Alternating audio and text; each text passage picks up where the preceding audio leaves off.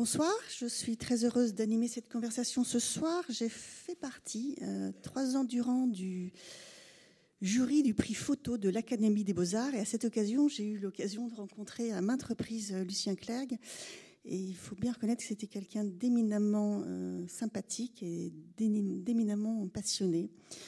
Et puis à Arles, j'ai redécouvert, hein, comme beaucoup,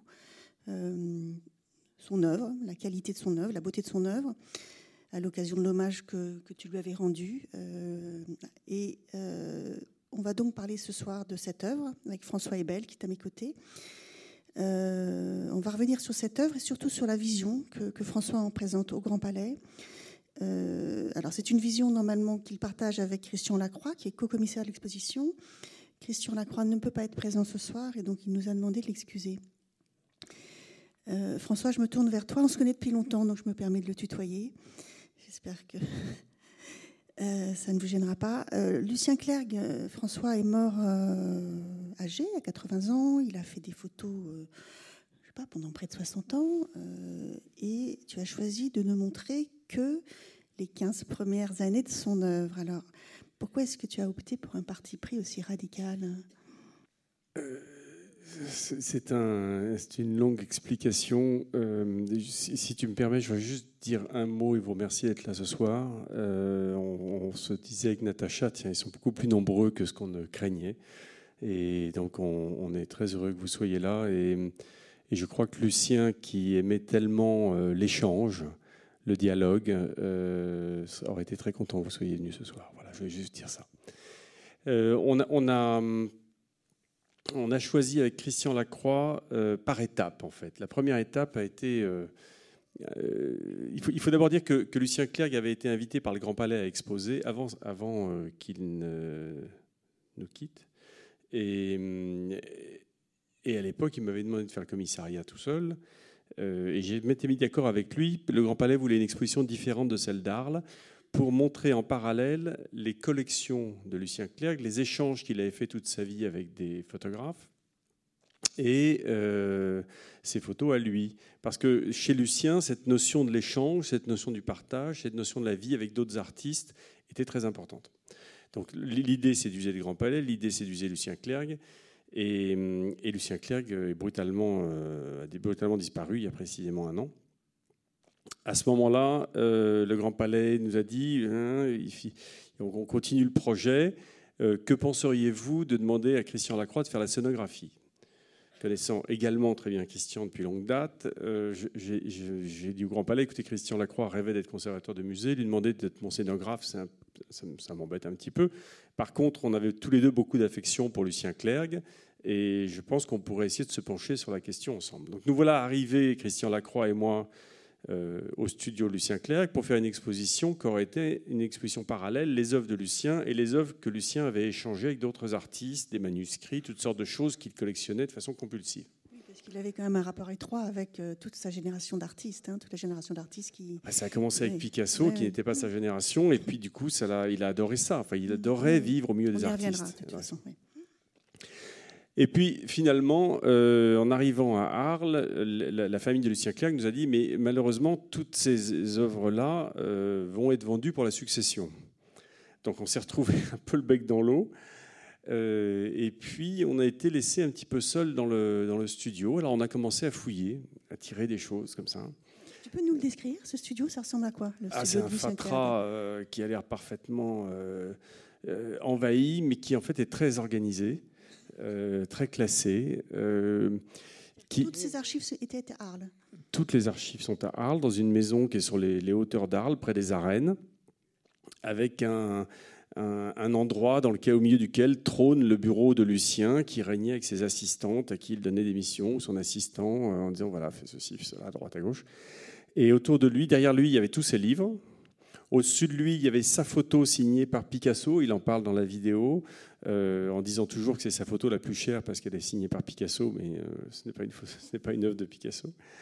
Et, euh, et puis des, des, des, monceaux de tirages, d'affiches, de, toutes sortes de Lucien ne jetait rien. C'est-à-dire que s'il y avait Picasso?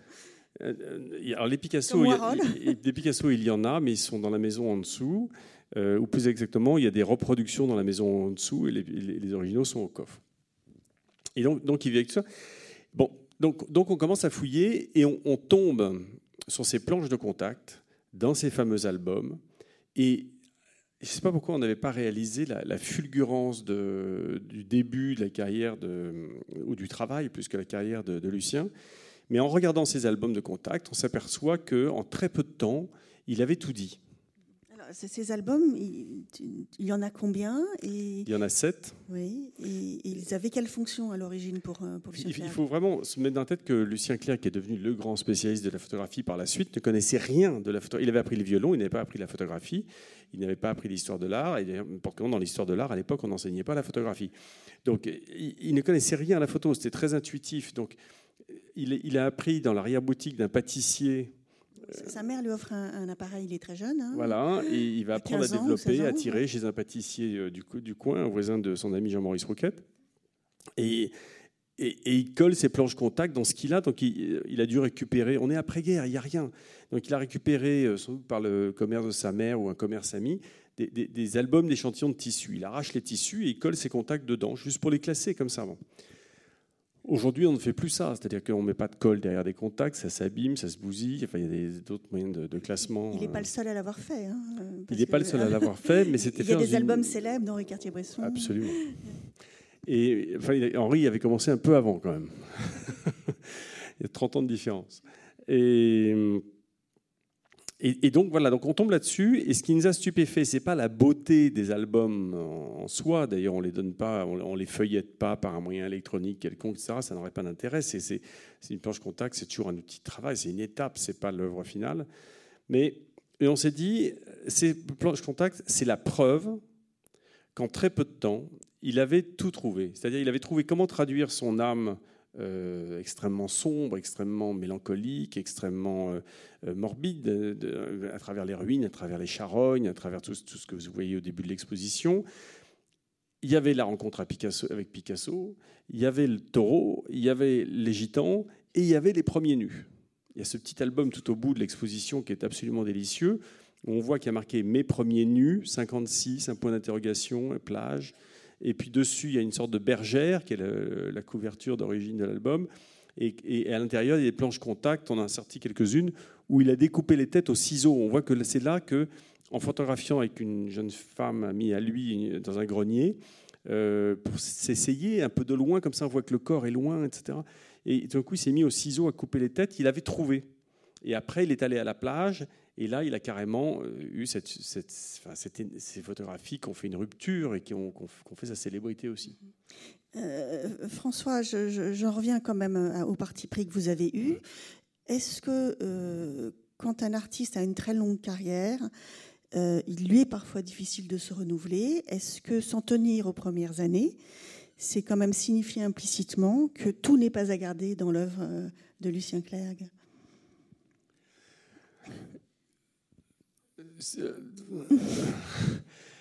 C'est difficile de répondre de façon aussi brutale, mais j'apprécie que tu poses la question de cette façon-là.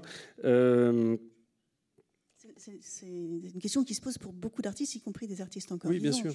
je, crois que la partie qui, nous a intéressé le plus, Christian Lacroix et moi, c'est celle-là.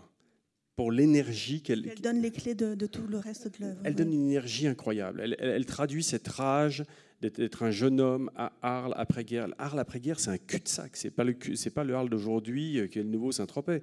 C'est un cul-de-sac. Euh, c'est une ville avec une forteresse autour. Une, forteresse autour. Euh, d'un côté, il y a la Camargue, c'est de la flotte, c'est mm. dur. Il y a une lumière sublime en hiver, mais c'est dur comme tout. On n'accède à rien. Il n'y a pas de paysage. Vous avez, moi, je, je me suis retrouvé avec des enfants à Arles. Je vais les promener où? On se dit, il y a la Camargue, il y a le parc naturel de Camargue. Mais c'est rien, on ne se promène pas dans le parc naturel de Camargue. Si vous n'êtes pas à cheval, vous ne vous promenez pas. de l'autre côté, il y a la caillasse, c'est l'accro. C'est rude. J'adore, mais c'est très rude. Bon. Tu, montres d'ailleurs que c'est d'autant plus rude que euh, le, début de l'exposition démarre sur une ville qui est au sortir de la guerre. Euh, ah, c'est une, ville au sortir de la guerre. C'est une ville où si on a son bac, ce qui n'est pas le cas de Lucien Clerc, on peut même pas faire d'études, il faut partir. C'est une ville. Euh, tous les gens qui vont vers l'Italie, ils passent du côté Avignon, Aix, et, puis ils partent vers, vers la Côte d'Azur. Ceux qui vont vers l'Espagne, ils passent du côté de Nîmes, Montpellier. On évite Arles. Il n'y a pas de TGV, il n'y a pas euh, les caravelles qui vont à Nîmes encore, il n'y a rien. Donc, donc, donc il est là, dans cette ville, prisonnier. Et en même temps, ce qui est absolument incroyable à Arles, c'est que vous naissez, et ça Wally Bourdel le décrit très bien, on est dans une capitale romaine. Et puis on vous le rabâche. Hein. Il y a euh, les arènes, le théâtre antique, les termes de Constantin, il y a tout, il y a des cailloux partout. Donc on est, les cryptoportiques, la moindre église désaffectée, et Dieu sait s'il y en a à Arles, était à l'époque remplie de vestiges.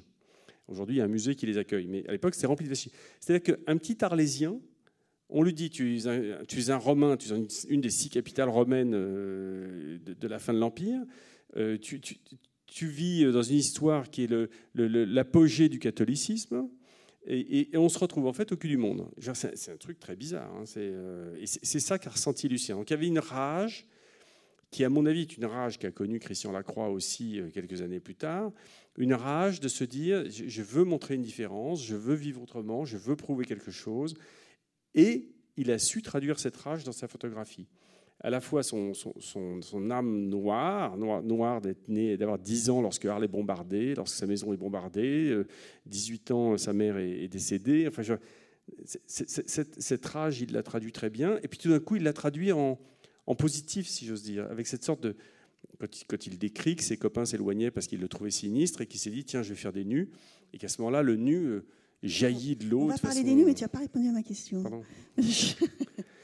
la deuxième partie de sa carrière. Alors, on, découvre. Lucien était un, formidable conteur, comme vous pouvez le voir dans l'exposition, et, il était capable d'embellir beaucoup de choses et, de raconter beaucoup d'histoires, surtout qui vous faisaient gober n'importe quoi.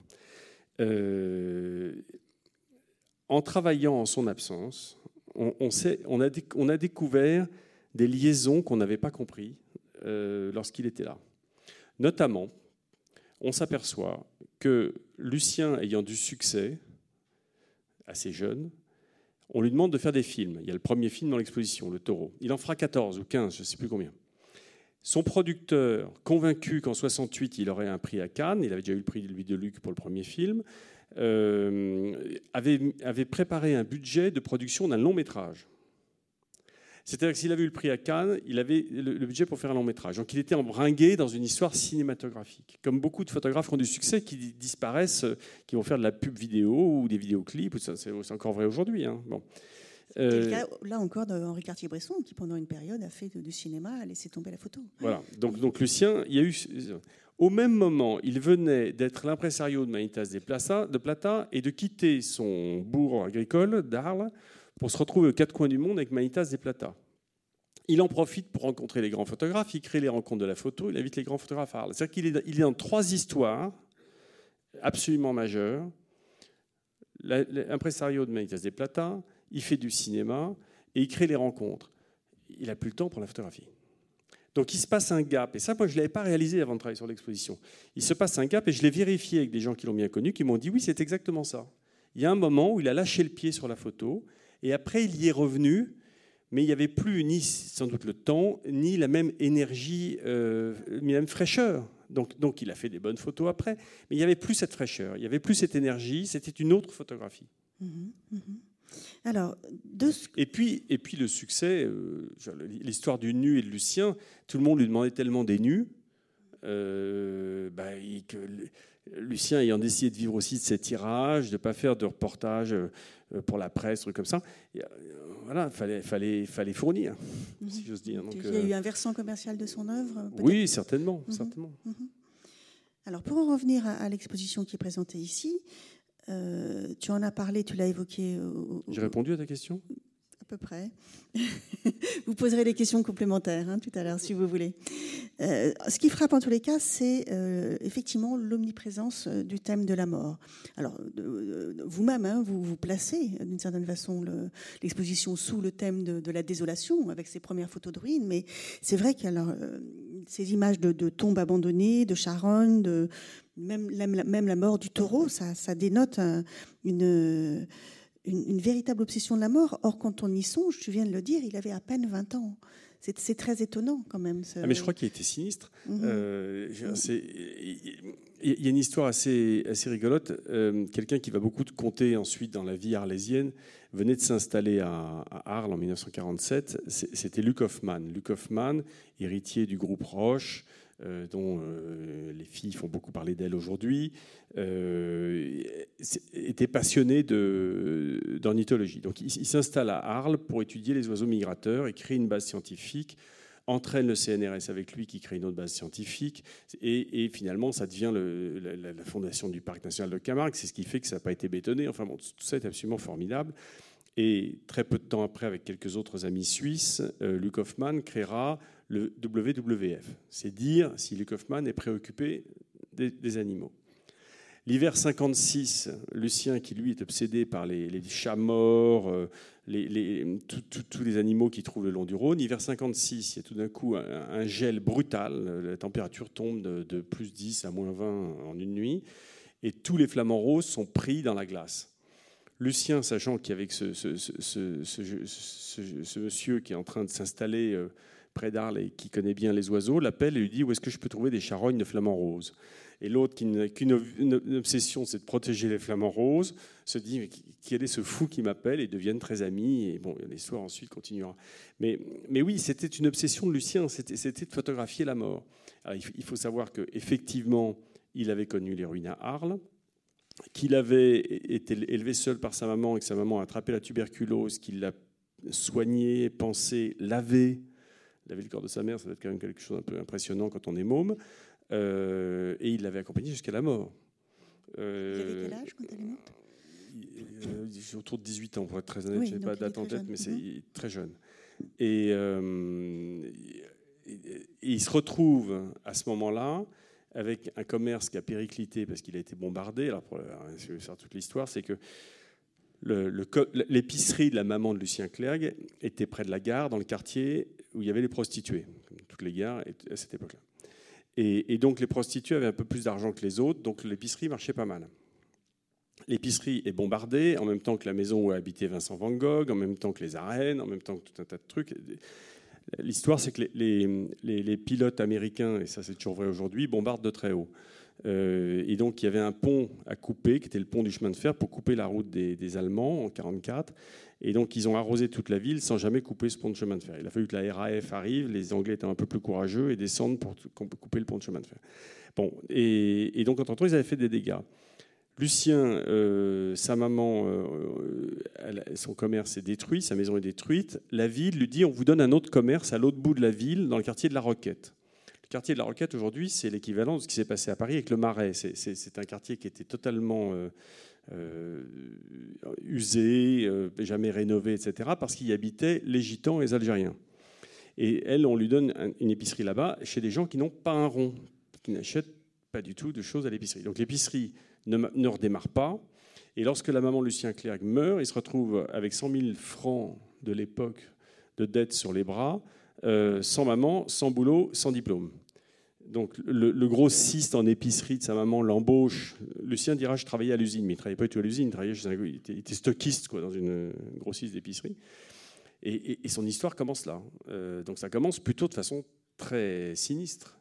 Et, c'est ça qu'il va traduire en. C'est ça qui est assez extraordinaire, c'est comment, enfin, une fois de plus, on n'est pas dans le contexte de, de la photographie avec dix institutions à Paris, euh, des, festivals partout, Paris Photo, etc personne s'intéressait à la photographie à l'époque. C'était une poignée de gens euh, qui étaient en général euh, des, médecins ou des, dentistes ou des ingénieurs parce qu'ils avaient les moyens, ils aimaient la technique, mais pas du tout dans le milieu où il était. Et, tout d'un coup, lui s'intéressait à la photo. Depuis Arles, convaincu qu'il allait vivre de ses tirages, je ne sais pas où il sortait ça, et il fait un truc sinistre.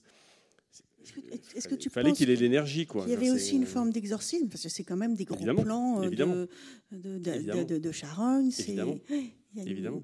Une, façon de Évidemment, il y avait ça. Traduire un désarroi et de l'exprimer avec le langage qui, qui, était le sien, et il a trouvé ce langage de, de l'image. Il y avait ça. Il y avait deux autres choses. La première, c'est la. Vous savez, on dit toujours quand, quand il y a le désespoir, il y a l'affection qui, qui, joue. Et, euh, sa mère euh, voyait en lui un artiste. Donc c'est pour ça un photographe, elle voyait en lui un musicien, oui. Oui, enfin, elle lui a offert un appareil photo quand même, mais elle voyait un violoniste et elle voyait en lui un artiste. Donc elle lui a donné l'autorisation enfin, maternelle en l'occurrence d'être artiste, ce qui n'est pas donné à tout le monde. ce qui n'est pas donné à tout le monde en général, c'est oh là artiste mon fils. Euh, donc c'est pas mal. Il avait cette autorisation. -là. Et puis en plus, c'est pour ça qu'on a mis la vidéo de Jean-Marie Drault au début de l'exposition. Lucien avait un culot d'enfer. Il avait un aplomb incroyable. La première vidéo qui est dans l'exposition, il a 27 ans, il a déjà exposé au MoMA à New York, il en arrive et il, a, il tient un discours devant la caméra, comme toute sa vie il en tiendra, mais il n'a que 27 ans. Euh, c'est les débuts de la télévision. Tout le monde était très intimidé pour parler à, la télévision à l'époque. Donc, donc euh, il, est, quand même très impressionnant. Il n'a pas 18 ans qui se précipite sur le chemin de Picasso pour lui dire Monsieur, je n'ai pas un an de photo, regardez mes tirages. C'est quand même quelqu'un qui avait donc aussi cette, euh, audace euh, de, vouloir obtenir ce qu'il est toute sa vie d'ailleurs il fera ça. C'est aussi ce qui trouble un peu son image, parce qu'il y a des gens que Lucien exaspère. Puisqu'on parle de la deuxième partie de sa carrière, parlant aussi du fait que Lucien, il y a des gens qui, ont, étaient exaspérés par Lucien, parce qu'ils ne voyaient en lui que ce type qui veut absolument se propulser, absolument s'introduire, absolument être là, euh, parce qu'il a fait ça toute sa vie, et que, et que c'est grâce à ça qu'il a, pu euh, progresser, créer ce qu'il a créé, et l'œuvre, et les rencontres de la photo, et sortir Manitas, etc. etc. C'est parce que c'est pas Manitas des Plata qui, était, un, flambeur, qui était un type qui cherchait pas du tout à arriver, etc. Dès qu'il avait de l'argent, il le claquait. Enfin. C'est Lucien. C'est Lucien qui avait, cette, énergie de se propulser. Donc il y a des gens que ça exaspérait. Des gens qui ne supportaient pas Lucien Clerc. Et, c'est aussi pour ça que cette exposition est là c'est pour rappeler à la fois l'aspect très essentiel du début de l'œuvre de Lucien pour, traduire euh, quelque chose qui pour lui était vital, et pour traduire aussi qui était Lucien Clergue. Pour vous donner un exemple, la vidéo qui est à la, à la fin de l'exposition, qui dure à peu près 40 minutes dans la version qui est ici, qui durait une heure dans la version qui était à Arles, où Lucien raconte sa vie. J'ai enregistré 6 heures. 6 heures parce qu'il était capable de rajouter un bagou à tout.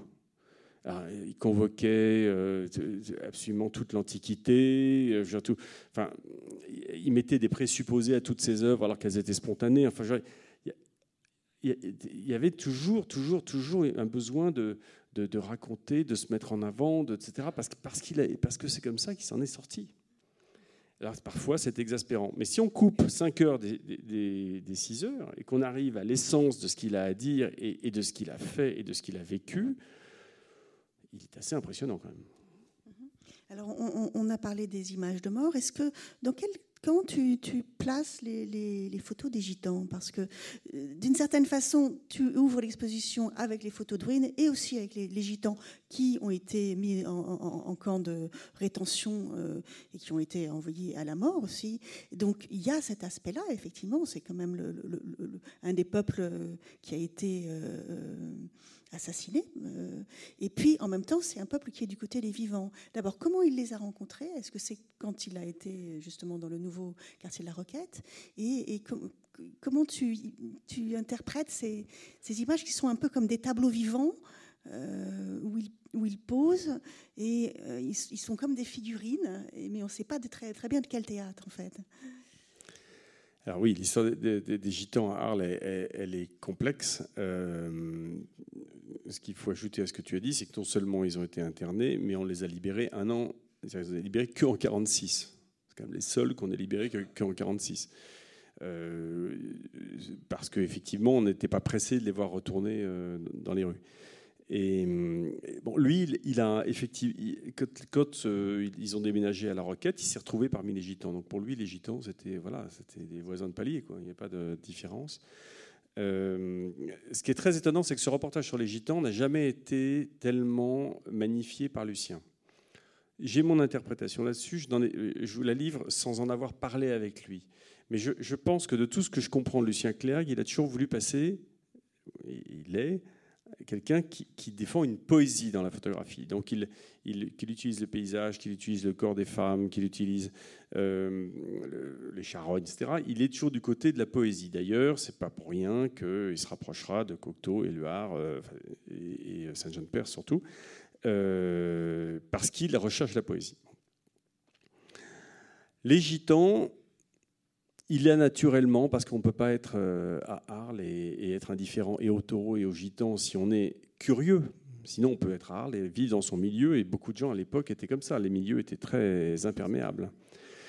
Et, donc, il est allé faire un reportage sur les gitans. Ce reportage, qui, c'est cinq ans à peu près. Hein, tu parles de reportage, mais quand on voit les images, elles sont très mises en scène. C'est ça qui me frappe. Non, non, non, non, c'est parfaitement du reportage. Ah bon? Ah oui, oui, non, ça je peux, je peux, ça je le défends. Et il suffit de regarder les planches contact, on s'en aperçoit. Mais le, quand, il y a le montreur de singes dans les rues, il est en train de se balader dans les rues avec les singes. Quand ils, quand ils font les fous qui chahutent devant le photographe, c'est un chahut collectif. oui, mais il y en a d'autres qui Quand ils dansent à un mariage, c'est un mariage. C'est absolument, euh, absolument du reportage. Mais ce qui est très étonnant, c'est que ce reportage est montré cette, ici pour la première fois dans cette dimension-là.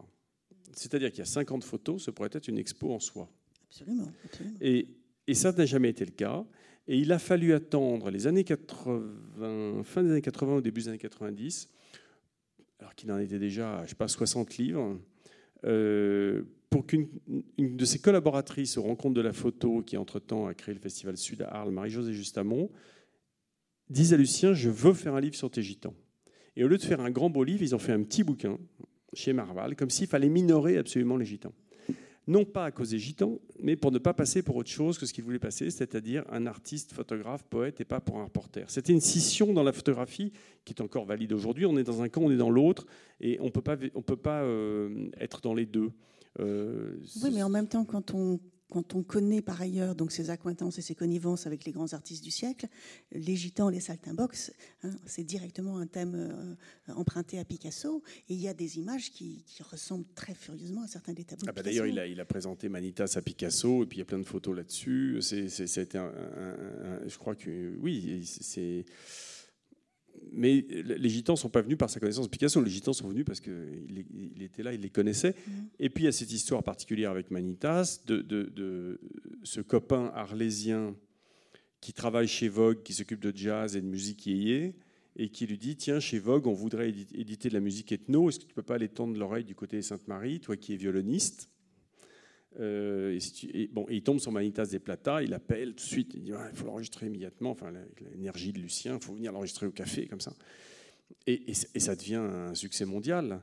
Euh, et, avec Manitas des Plata et José Reyes, euh, ils, font le tour du monde. Alors pour la petite histoire, ça n'est pas écrit explicitement dans l'exposition, mais José Reyes a, des fils qui joueront pour les rencontres de la photographie. Moi, quand je suis arrivé aux rencontres en 85, les musiciens des rencontres euh, c'était les fils Reyes. Euh, Reyes en anglais, ça se dit King. Ils ont après pris un nom qui s'appelle les Gypsy Kings.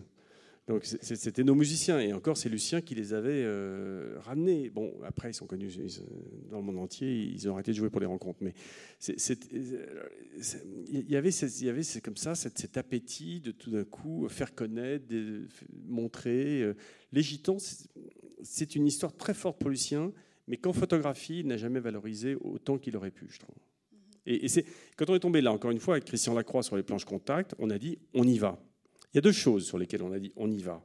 C'est les gitans et la gigantesque fresque de 198 photos qui fait tout le long de la galerie, euh, où on a vu tout d'un coup ces 198 tirages d'époque originaux, ce que le milieu appelle vintage. Alors tu veux dire que quand vous étiez dans l'atelier, tu as découvert d'un côté les albums, et tu ne connaissais pas non plus cette série-là. Tu l'as découverte en Je connaissais certaines photos. Tout d'un coup, on était face à 198 tirages sublimes euh, faits fait, à l'époque. Mhm. et, et, on s'est dit, c'est quoi cette photographie-là de Lucien? Qu'est-ce que ça veut dire aujourd'hui? Pourquoi est-ce qu'aujourd'hui il ne la véhiculait plus?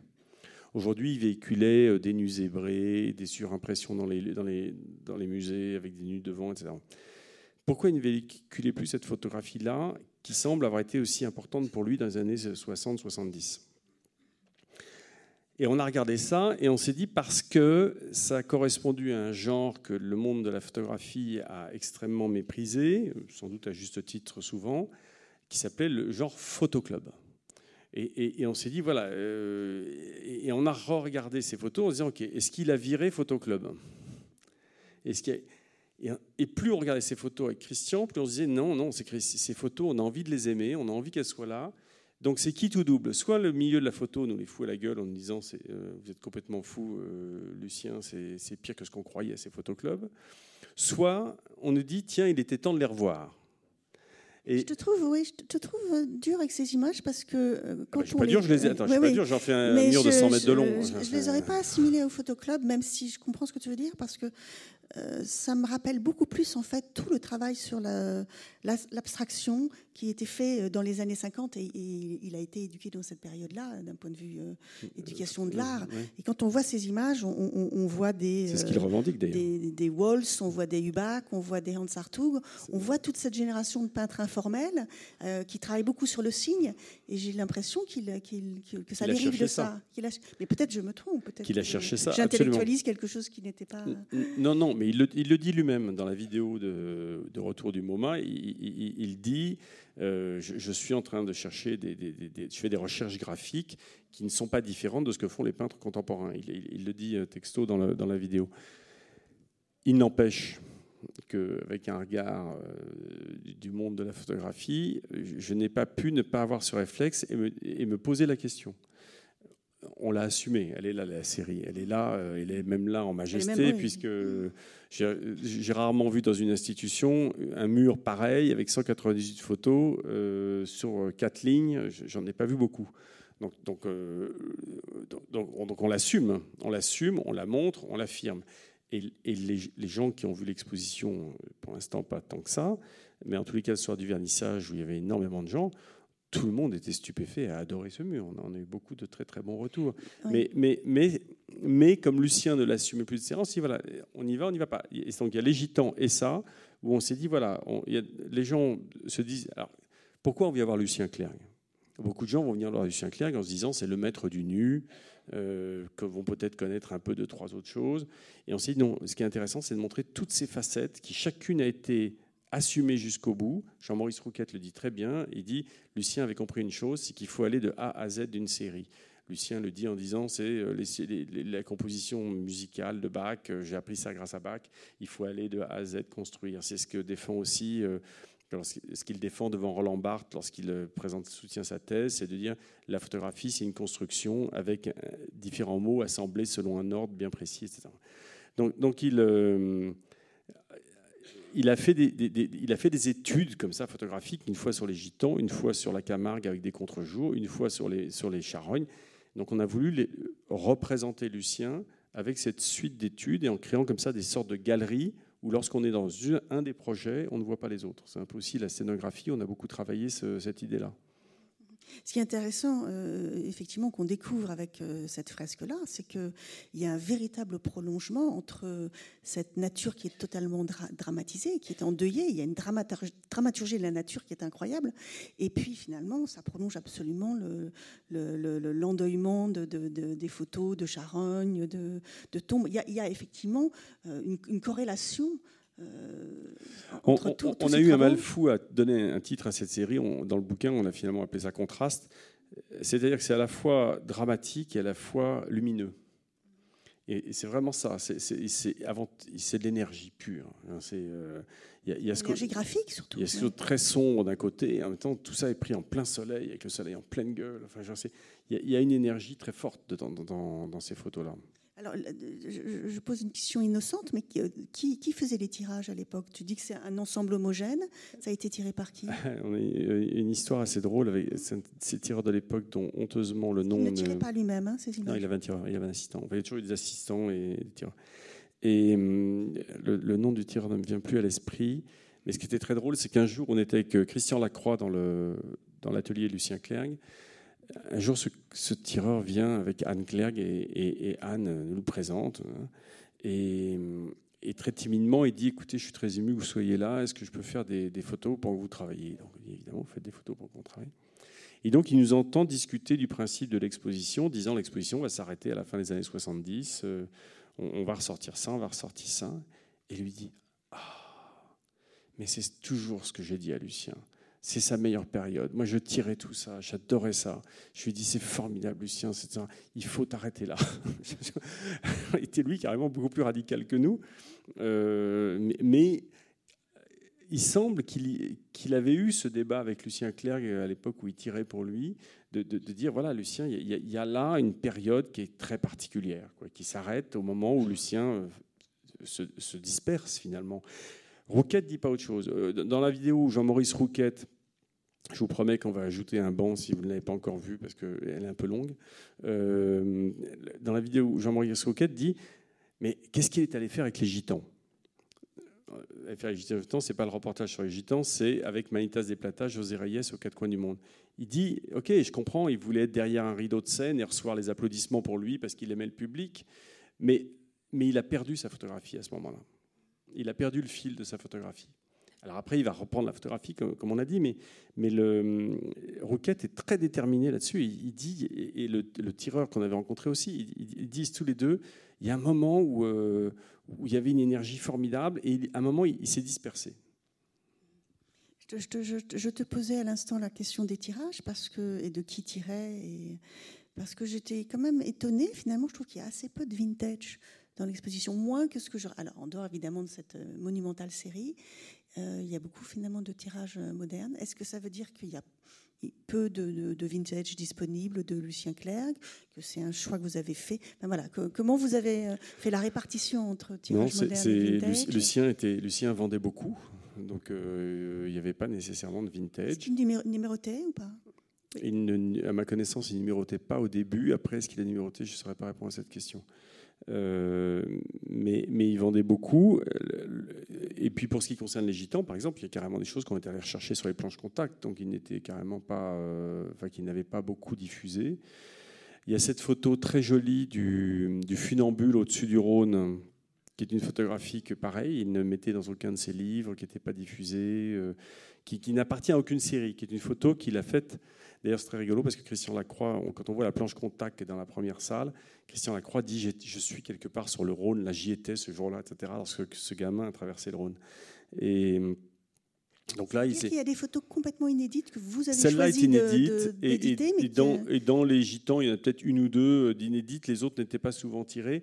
Mais euh, il y a pas, il oui, il n'y avait pas tant de vintage que ça, parce que Lucien, euh, Lucien vendait.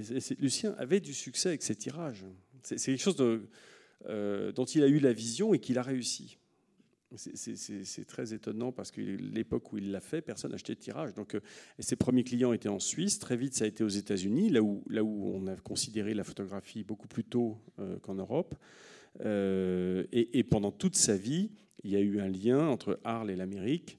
Lucien donnait des workshops partout en Amérique, des, stages de photos, et à la fin vendait ses tirages, vendait ses bouquins. Enfin, il y avait un truc assez rodé de ce point de vue-là. Et, ça se passait beaucoup, beaucoup aux États-Unis. Toi qui l'as côtoyé, qui l'a donc vu au quotidien, j'ai une question là encore innocente à poser, mais est-ce qu'il faisait partie de ces photographes qui avaient toujours leur appareil sur eux ou pas particulièrement? Non, parce qu'il n'était pas dans l'idée du reportage. Ça lui arrivait de l'avoir. Enfin, c'était pas. On voit à Arles parfois des gens. voilà, On voyait plus qu'on ne voit aujourd'hui, mais oui. Euh, oui, ou même quand moi j'ai dirigé Magnum, les photographes avaient toujours leur machin autour du cou. Mais euh, c'est moins Lucien, oui, moins, moins, moins, moins que d'autres. C'était pas une obsession. Non, parce que Lucien, il travaillait sur, sur, des, sur, des, sur des thèmes, il travaillait, il développait des projets. Donc il n'était pas à la chasse, à la photo furtive, il n'était pas euh, à la photographie à la sauvette, c'était pas tellement son, son thème. D'ailleurs, il y a un truc assez rigolo. quand on a cherché, on a regardé les boîtes portraits. C'était pas un très bon portraitiste. Euh, il y, a des portraits, euh, parce qu'il y en a énormément de Picasso dans l'expo qui tiennent vachement bien la route, euh, de Cocteau sur le tournage notamment, il l'aide aussi la mise en scène du tournage. il y a ce très beau portrait en contre-jour de Saint John Perse. Mais on n'en a pas trouvé beaucoup d'autres, donc c'est la raison pour laquelle, alors qu'il a photographié évidemment tous les gens qu'il croisait, et il en a croisé des, artistes, mais par, centaines. Donc il a des photos de tout le monde, mais il n'y a pas de portrait extraordinaire. C'était pas son truc, par exemple. Parce qu'un portrait, ça se fait en deux secondes. La personne ne donne jamais beaucoup de temps à un portraitiste, même s'il est célèbre, etc. Donc, donc euh, il n'a pas de très bon portrait. C'était pas son truc. On va on, avait dit hein, qu'on allait parler des nus, donc on, y vient. Euh, il y a une, progression effectivement hein, des nus euh, entre les tout premiers et puis ce qu'il fait. Euh, on le voit déjà hein, sur le mur, même si tu vas pas si loin dans la chronologie. On, voit effectivement qu'il commence par faire des photos sans doute de sa copine, comme n'importe quel garçon frais. Elle, est, en entier, elle a la tête, elle a ses pieds, elle a ses bras. Et puis peu à peu, il coupe la tête, puis peu à peu, il fragmente. Excusez-moi, je ne mets pas mon micro bien devant, devant ma bouche. Euh, comment toi, tu, tu, tu, les ressens, ces photos de nus qu'il a fait? Est-ce que tu penses que c'était... Euh, peut-être sous l'influence de Cocteau, euh, qui était quelqu'un qui était fasciné par les mythes, et il s'est dit, bah, moi aussi, je vais faire euh, jaillir une, Aphrodite des flots. Est-ce que tu penses que c'était effectivement une façon d'aller vers euh, un, jaillissement de vie à un moment où il fallait quand même qu'il coupe avec la période très sombre dans laquelle il avait vécu? Comment, comment ils naissent, ces nus? Comment tu les analyses? Moi, je ne peux que, que citer Lucien Clerc, parce que c'est ma meilleure source, et que j'avais appris en 30 ans à peu près à décoder les, tout ce qu'il enjolivait de la réalité. Donc, euh, je, je, pense assez juste lorsqu'il dit que ses amis le trouvaient sinistre et qu'il s'est dit je vais faire des nus parce que ça va, ça va éviter que mes copains s'éloignent de moi lorsqu'on a 20 ans. Donc je pense que ça c'est vrai. Je pense que. Ça peut être une forme de défi aussi. Hein, oui, d'ailleurs les premiers sont très timides. Hein, on voit, on voit qu'ils ne trouvent pas au départ quelque chose de différent. Et il faut se dire que la photographie nue à l'époque, à part euh, quelques historiques, quelques manerais, etc., mais était assez académique. Donc, euh, euh, bon. Mais il n'a c'est pas grave parce qu'il n'avait pas, il avait pas de notion d'histoire de la photographie à l'époque. Donc, euh, c'est pas ça qui est important. Il, avait vu quelques magazines comme ça, mais c'était pas, c'était pas quelqu'un qui connaissait l'histoire de la photographie au, départ de sa photographie. Donc, il ne connaissait pas les, nus de Man Ray, il ne connaissait pas les, pas encore. les nus de Brandt, de Pas encore, pas encore. Et c'est ce qu'on voit sur ce mur, c'est qu'au début, euh, lorsqu'il trouve cette idée du jaillissement de, l'eau, de, ces femmes qui sont dans les vagues de Camargue, dans la mousse de Camargue, là où Ali Baudet dira dans la vidéo, je pense qu'il photographiait les femmes comme elles se voyaient elles-mêmes, hein, donc avec euh, une sorte de, liberté incroyable et d'énergie et de bonheur d'être là au soleil et dans l'eau, etc. Euh, je, pense que ça, c'est parfaitement spontané. Cocteau est arrivé après. C'est-à-dire que Cocteau, et Lucien le dit, Jean-Maurice Rouquette le confirme, et Wally Bourdet aussi, Cocteau lui trouvait ses titres et lui faisait ses textes. C'est-à-dire que toute l'histoire de la Genèse, toute l'histoire de, la mythologie, etc., c'est Cocteau qui l'a amené parce que lui était totalement là-dedans, mais il l'a plaqué sur un travail que faisait Lucien. Et ça a permis à Lucien de donner, il le disait d'ailleurs très honnêtement, oui, une légitimité, une structure, un propos euh, public à, à son œuvre. Mais, l'initiative était la sienne. Dans la deuxième partie du mur, on voit qu'entre-temps, Lucien, ayant commencé à circuler pas mal et étant allé aux États-Unis, ayant vu plus de, choses sur la photographie, on voit que sa photographie est plus dominée. Elle est à la fois techniquement plus rigoureuse, mais en même temps, elle est graphiquement beaucoup plus normée. Il, rentre dans une, il, re-rentre dans une certaine académie, euh, très plus formelle. Et, là, il, là, il est très impressionné à cette époque-là par les, photographes américains de la côte ouest. Et, il a envie d'être là, quoi. Il a envie d'être de ce côté-là. Là, effectivement, sans doute aussi euh, des Anglais comme Brandt, etc. Mais on, voit qu'il est informé de la photo et que tout d'un coup, il, prend sa photo plus en main. Mais la chose qui vraiment fait la différence, c'est ce qu'il y a avant. C'est tout d'un coup cette vitalité. Euh, et puis, on n'en a pas parlé depuis le début. Je veux dire, son, euh, son œuvre dans les nues aussi, c'est lié à Arles. Parce que ça se passe en Camargue. Arles, c'est la plus grande commune de France. Euh, d'un bout à l'autre, il y a 45 km. Euh, et au bout, il y a, les plages infinies de Camargue avec l'eau qui, affleure doucement. On peut passer des journées entières. Et, où à l'époque, tout le monde était à poil. Maintenant, tout le monde se rhabille. Mais bon. Et, je veux dire, donc ça se passe aussi là.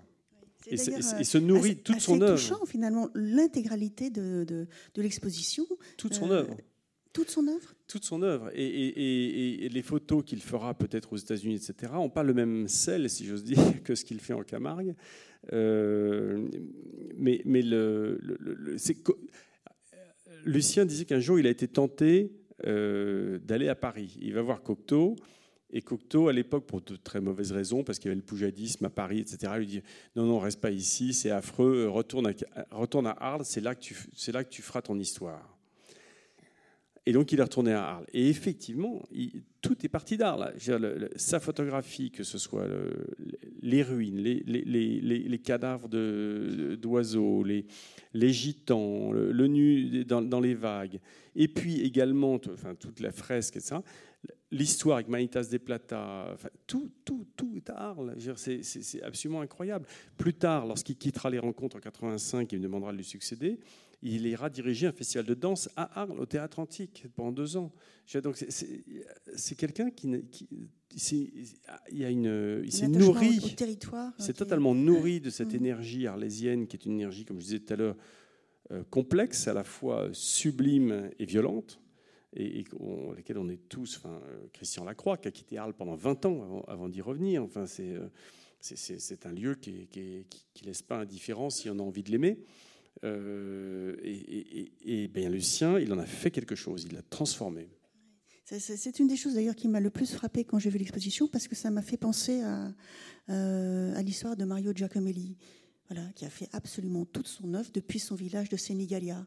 Et, mais par contre, qui a fait de Sénégalia une espèce de planète cosmique euh, euh, qui, qui, peut être toutes les villes du monde, tous les cosmos du monde, toutes les, toutes les natures du monde. Et c'est vrai qu'à partir d'un lieu très enraciné, on peut finalement raconter énormément de choses et, et surtout se, projeter dans des univers. Euh, incroyablement euh, universel d'une certaine façon. Et c'est vrai, c'est vrai qu'on sent cette espèce de d'emprise du territoire chez lui. C'est vraiment le fils de la Camargue. Et en même temps, la Camargue qui raconte, il n'y a que lui qui la raconte comme ça. Je suis content si c'est ce qu'on ressent, c'est bien. Alors, euh, tu, as parlé des films, et c'est vrai que le, film euh, Taureau euh, qui est présenté, alors, est tout à fait saisissant. Hein. Il, a une façon de cadrer en tant que cinéaste qui est là, comme ça, en plongée à, ras du sol, qui est très, très spectaculaire. Et puis, tu as choisi de sonoriser. Alors, j'imagine que c'est parce que tu comme tu viens de le dire, c'était quelqu'un qui avait une très grande façon de s'exprimer et une très grande oralité. Est-ce que tu voulais absolument que derrière l'œuvre, on sente le personnage? Oui, euh, je pense que c'est très important dans le, dans, le parcours de Lucien, cette présence. C'est quelqu'un qui, euh, Jean-Maurice Rouquette le qualifie très bien. Il dit Lucien avait besoin de gloire, Lucien avait besoin de public. Et, dans tout ce qu'il faisait, il y avait une traduction. C'est pour ça qu'il a inventé les rencontres de la photographie. C'est un, un, truc bizarre c'est dans le monde des arts plastiques, ce machin-là. Euh, parce que tout d'un coup, on, met en scène les photographes. Alors, euh, on partageait avec Lucien la conviction que Arles est une véritable scène de théâtre, toute la ville. Donc, bon, euh, et, donc, il avait choisi d'y mettre les photographes en scène donc euh, de différentes façons. Mais ils étaient là tout d'un coup face à leur public, au lieu que le public soit, face à leurs œuvres devant un mur ou dans, un, dans une publication. Et, ça, c'est une, envie qu'il avait de, cette relation à l'autre. De, cette relation très importante. Moi, je me souviens que la première fois où je suis venu à Arles aux rencontres de la photo, c'était en 1981. Et, on, donc on, on, avait encore un peu un héritage des années 70. Et, et je me souviens que tout le monde s'engueulait et pourtant, le monde à l'époque, il n'y avait pas beaucoup de monde hein, aux rencontres. Hein. C'était quand même encore un peu un club de gens qui gravitaient plus ou moins tous dans la photo. Il n'y avait pas le grand public comme il, comme est aujourd'hui. Mais tout le monde s'engueulait. Je dis, pourquoi tous ces gens qui adorent la photo, qui font un voyage pour venir dans ce village, etc., passent leur, journée, leur soirée, etc., à, débattre de façon aussi acharnée C'est très fascinant. Mais Lucien souffrait de ça et aimait ça. C'est-à-dire qu'à la fois, euh, souvent, il, était mis en cause, euh, comme on pouvait mettre en cause Villard en 68 à, Avignon, enfin, c'était pareil, on le mettait en cause. mais en même temps, il réorganisait l'année suivante euh, encore plus fort. Donc, il, aimait cette scène, il aimait ce côté très théâtral, et puisque la photographie était son art, eh bien, il a donné à la photographie une, scène. Et il, avait besoin de ça. Donc, dans l'exposition, il nous a semblé très naturel d'essayer de recréer ce sentiment-là. D'où l'amphithéâtre? Oui, l'amphithéâtre. Vous avez oui, voilà. une sorte d'amphithéâtre Ah bah, hein bien sûr, oui, on a, on Ouais. a amené l'amphithéâtre d'Arles, on n'est pas se gêner. Euh, D'autant que l'amphithéâtre d'Arles, il n'en reste plus grand-chose. Il a été reconstruit par Napoléon III, celui des Romains. Il n'y a plus que trois étages. Donc on a fait les trois étages des Romains. On s'est arrêté là. Et, euh, et on y a mis Lucien. Voilà, il est bien là. Mais euh, on- en mettant Lucien, on s'est dit il faut, il faut aussi les gens qui l'ont accompagné. Parce que Lucien, il- pour la petite histoire, lorsque Lucien faisait quelque chose, à une époque où il était en bien plus grande forme qu'à la fin de sa vie, euh, quand tout d'un coup ça, ça coinçait, que ça n'allait pas, et il avait son équipe autour de lui, il s'allongeait par terre, il disait J'ai une crise cardiaque. Il l'a fait un nombre de fois innombrable. Et, et si c'était pas ça, il se mettait à hurler parce qu'il y avait un stylo qui était de travers, je sais pas quoi, on ne comprenait jamais très bien pourquoi. Et, et- et à ce moment-là, tout, le monde devenait très fébrile, très inquiet et faisait que les choses marchent. Mais alors c'était une technique imparable.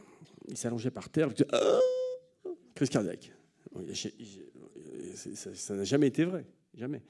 Donc, mais il y avait toujours ce besoin théâtral, etc. Dans l'exposition, on s'est dit on va, on va mettre ce théâtre et on va mettre ses compagnons de route. Jean-Maurice Rouquette, qui a été quand même le pilier. euh, Directeur du musée Réatu. Pour, directeur du musée Réatu, qui a lui-même une histoire incroyable parce que à 27 ans, euh, le maire d'Arles en avait marre du directeur précédent. Quand on est directeur du musée Réatu à Arles, on est directeur de tous les musées d'Arles et de tous les patrimoines arlésiens, ce qui est absolument considérable.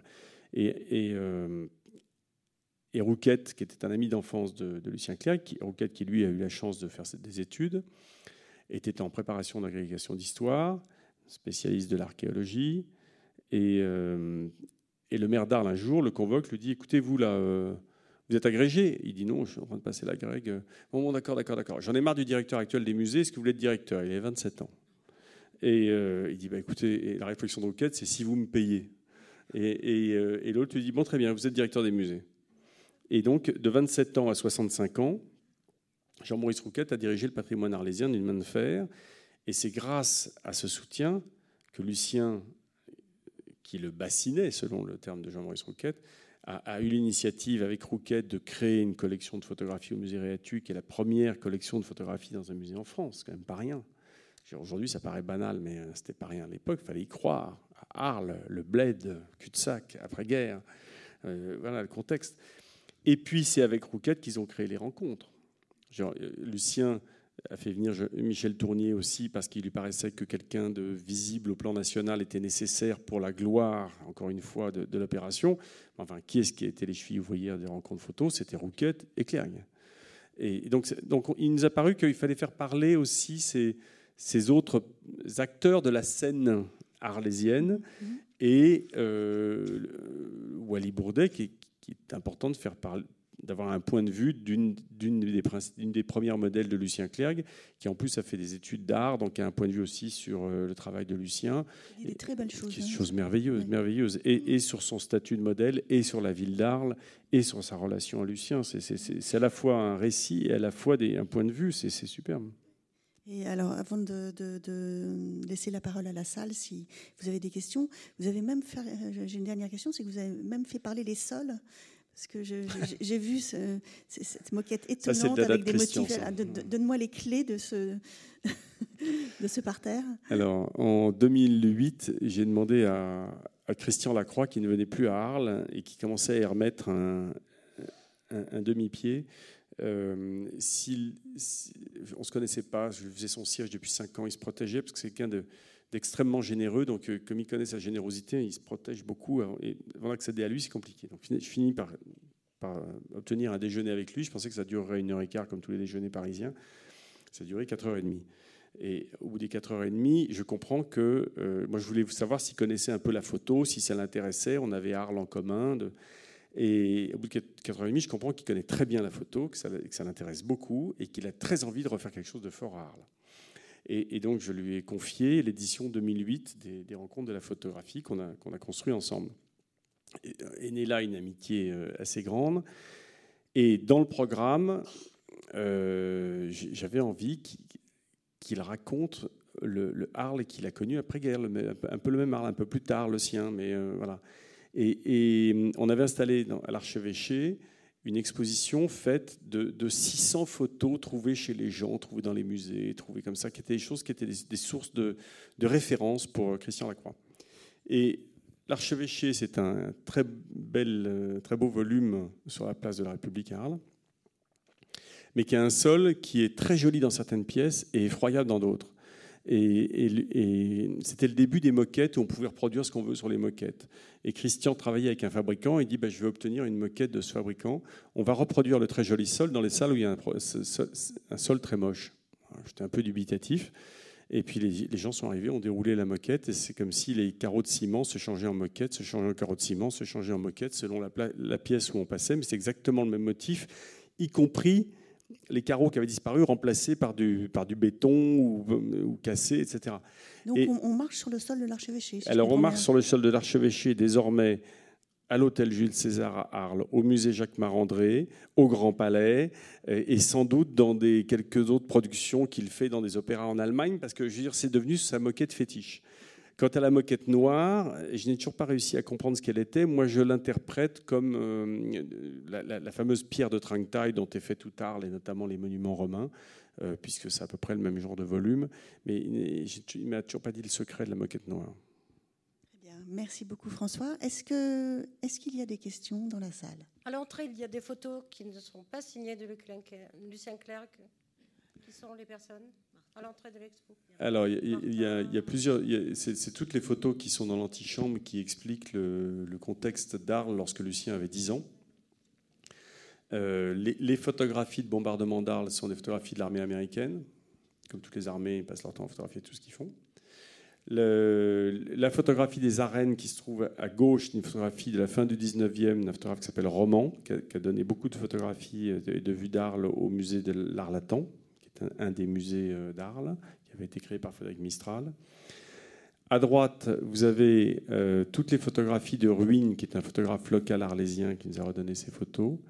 Au milieu, il y a les portraits des gitans, qui sont des photographies de police, qu'on a récupérées aux archives départementales. Et puis tout le renouveau de la vie arlésienne avec l'arrivée de toutes les stars, Simone Signoret, Montand pour les corridas, et évidemment Cocteau, Picasso, Dominguin, etc. C'est également des photographes arlésiens qui, chez qui on est retourné chercher ces documents et qui très gentiment, enfin les héritiers en l'occurrence, euh, nous les ont prêtés pour l'exposition. Euh, on, voulait euh, donner ce contexte déjà photographique euh, mais Lucien Clerc avait 10 ans à ce moment-là, donc c'est pas, enfin 10 ans, sauf les photos du renouveau arlésien où lui-même devenait ensuite un jeune adulte. Et, quant à la Vénus, euh, qui est une paire de fesses à l'entrée de, l'exposition absolument délicieuse, euh, elle vient du musée de l'art antique, qui donc a été créé par le fameux Jean-Maurice Rouquette, dirigé par un de ses lieutenants merveilleux qui s'appelle Claude Sintès, qui est ce musée où il y a toutes les fameuses fouilles qu'on trouve dans le Rhône et qui sont déposées dans ce musée désormais.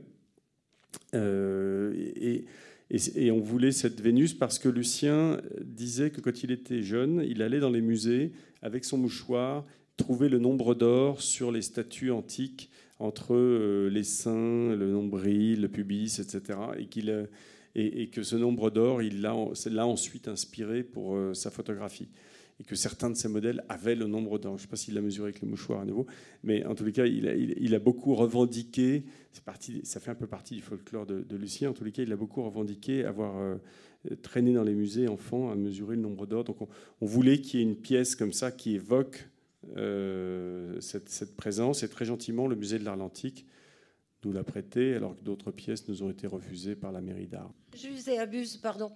Euh, à Arles même, qu'est-ce qu'on peut voir de Lucien Clerc Et où alors, du vivant de Lucien Clerc, il y avait, du, vivant de Lucien Clerc, il y avait euh, à peu près tous les ans une exposition de Lucien Clerc. Euh, été, hiver. Lucien, était, tenait beaucoup à, célébrer son 72e anniversaire, son 77e anniversaire. il rêvait d'une fondation qui accueille tout son fonds. Et ça aurait été une très bonne chose. Euh, il en rêvait, euh, il aurait voulu qu'une fondation accueille à la fois son travail photographique et ses archives, ses fameux échanges d'œuvres ou de manuscrits qu'il avait conservés par, derrière lui. Il aurait voulu créer une fondation. Euh, cette volonté est rentrée en. s'est percutée avec la superstition de Lucien, euh, qui était convaincu que le jour où il mettait en œuvre le travail, et c'en est un pour créer une fondation de cet ordre, euh, c'était le début de la fin. Donc moi j'ai eu plein de conversations avec lui en lui disant mais Lucien, le début de la fin, c'est si tu disparais que tu n'as pas mis en place cette fondation. Euh, donc on a, on a, beaucoup parlé de ça et malheureusement il a décliné très vite et, on n'a pas pu le faire. Mais il, avait commencé à tirer par la manche tous les élus locaux, etc., qui, à mon avis, auraient, auraient emboîté le pas. Euh, et ça aurait préservé intact aussi le témoignage d'une vie, au-delà du témoignage d'une œuvre. et ça aurait été plutôt une bonne chose. Et puis, comme Arles, désormais, se spécialise dans, dans l'industrie culturelle, puisque c'est devenu entre les, maisons d'édition, les nombreux musées, les festivals qui s'y déroulent, etc., c'est devenu la réalité économique d'Arles. Je pense que c'est une des rares villes de cette taille en France qui peut dire ça, si ce n'est la seule au monde. Euh, ça aurait été formidable qu'il y ait un lieu, vu la, popularité de Lucien Clerc, qui, euh, qui, justement traite ce qu'on a fait en partie, mais on, on, peut faire plein d'autres expositions avec Lucien. Ce qu'on a fait en partie là, qui traite le fond et qui, donne à voir cette, traversée euh, étonnante de la seconde partie du XXe siècle par un personnage à l'énergie hors, du commun. Mais, euh, mais Lucien n'a pas. À la fois, il rêvait qu'on le fasse pour lui et, il freinait des cas de fer pour le faire. Qu'est-ce que le style photoclub? Euh, vous avez bien fait de poser la question. Et, la réponse n'est pas simple. Il euh, y, avait un, un moment, et ça, ça, a beaucoup évolué depuis. D'abord, la photographie en général a considérablement évolué. Je veux dire, la photographie amateur, du fait qu'on voit beaucoup plus de photographies, qu'on se documente beaucoup plus. Il euh, y a beaucoup plus, une beaucoup plus grande variété et même techniquement une beaucoup plus grande. Bah, même les appareils sont techniquement incroyables. Un téléphone est un bon appareil photo aujourd'hui. Donc, euh, donc, mais il y avait à une période où il y a eu le boom de, des réflexes, c'est-à-dire la fin des années 60 et toutes les années 70, début des années 80, il y avait une sorte de genre qui se copiait lui-même. Il y, avait, un.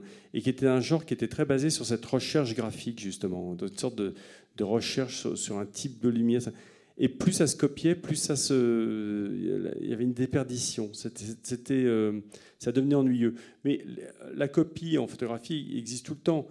Moi, j'ai eu la chance de connaître Nan Goldin très tôt, et, je, suis écœuré du nombre de gens qui maintenant montrent des jeunes femmes avec un, un point, un, un œil au beurre noir ou ou, un homme tout nu en train de se branler, etc. Ce qui n'était pas le propos de Nan Goldin, mais tout d'un coup, il y, avait quelqu'un qui apportait quelque chose de nouveau, une, façon différente, et tout le monde a cru qu'il fallait faire pareil et le faire de plus en plus et le faire de plus en plus, et ça, en devient mais insupportable. Donc tous les genres qui comme ça se copient et se, et se dévoient euh, sont chiants. Et, et le photoclub, à l'époque où les gens faisaient l'apprentissage des réflexes, avait, ce qui n'est pas le cas de tous les photographes de photoclub, mais euh, le sous Jean Loussieff, par exemple, avec euh, le grand angle, le fort contraste, etc. Il y avait plein de choses comme ça qui, qui, qui étaient le fait de, de, vouloir faire comme les autres sans, sans se dire mais qu'est-ce que j'ai moi à apporter? Et, et, c'était une sorte d'apprentissage répétitif qui était devenu un moment très ennuyeux, qui heureusement s'est se, pas mal libéré, je pense, depuis. Voilà. Mais ma réponse euh, n'est pas obligée de l'accepter. Est-ce qu'entre son travail photographique et son travail cinématographique, il y avait une différence de cadrage et de composition Ou est-ce que euh, la, question du mouvement n'était pas, ne, enfin, ne changeait pas la, façon de cadrer? Alors c'est intéressant parce que justement Natacha en parlait tout à l'heure, je voulais enchaîner, j'ai oublié de le faire. Quand elle parlait des taureaux, en fait il a d'abord photographié les taureaux sous le calejón, sous la barrière de protection. Euh, et, c'est là où il a apporté une différence à la photographie tauromachique. Et, et c'est très beau d'ailleurs. Il s'est mis du côté du taureau, le se mettre du côté de la gloire du torero. Bon. Euh, et, ce, qui, fait que ces quelques photos de tête de taureau qui sont là sont saisissantes, sont très fortes, sont à la fois touchantes, apitoyantes, belles, magnifiques. Enfin, tout, tout ce qui est la corrida, toute l'ambiguïté de la corrida. Non, c'est l'ambiguïté de la corrida. Et quand il a filmé, quand on, lui a proposé, c'est pas lui qui a eu l'initiative de filmer, c'est un producteur qui lui a dit euh, maintenant euh, il faut que tu passes au cinéma. Et, il a filmé de la même manière le taureau. Et c'est de ce que je connais de ces films, c'est-à-dire je les ai à peu près tous euh, regardés, de loin le, meilleur et, si ce n'est presque le seul qui tienne la route des années après. Il, a cadré de la même manière dans d'autres films euh, tout, ce qu'il a fait en Camargue, la fameuse fresque, les, les, contre-jours, de ça. Il y a des choses assez psychédéliques, on a envie d'écouter les Pink Floyd en regardant. Euh, c'est un peu cette époque-là, comme ça, et c'est vite un peu rasoir. mais ce film sur le taureau, c'est carrément un chef-d'œuvre. Et puis en plus, il est monté. Alors, Lucien, qui avait toujours l'honnêteté de dire qu'il travaillait, a eu le, bénéfice d'une monteuse qui, était, qui travaillait avec Chris Marker, donc avait une rigueur assez grande. Euh, on, voit le montage est prodigieux. Mais la prise de vue, c'est lui. Le, cadre, c'est lui. Le, sens du film, le, scénario, c'est lui. Et c'est un très très beau film. C'est un film absolument splendide. Mais d'ailleurs, tu as rappelé hein, tout à l'heure qu'il avait eu le prix euh, de Luc en 66. Hein, euh, je vous remercie beaucoup. Peut-être à mardi prochain. Merci. Mercredi prochain.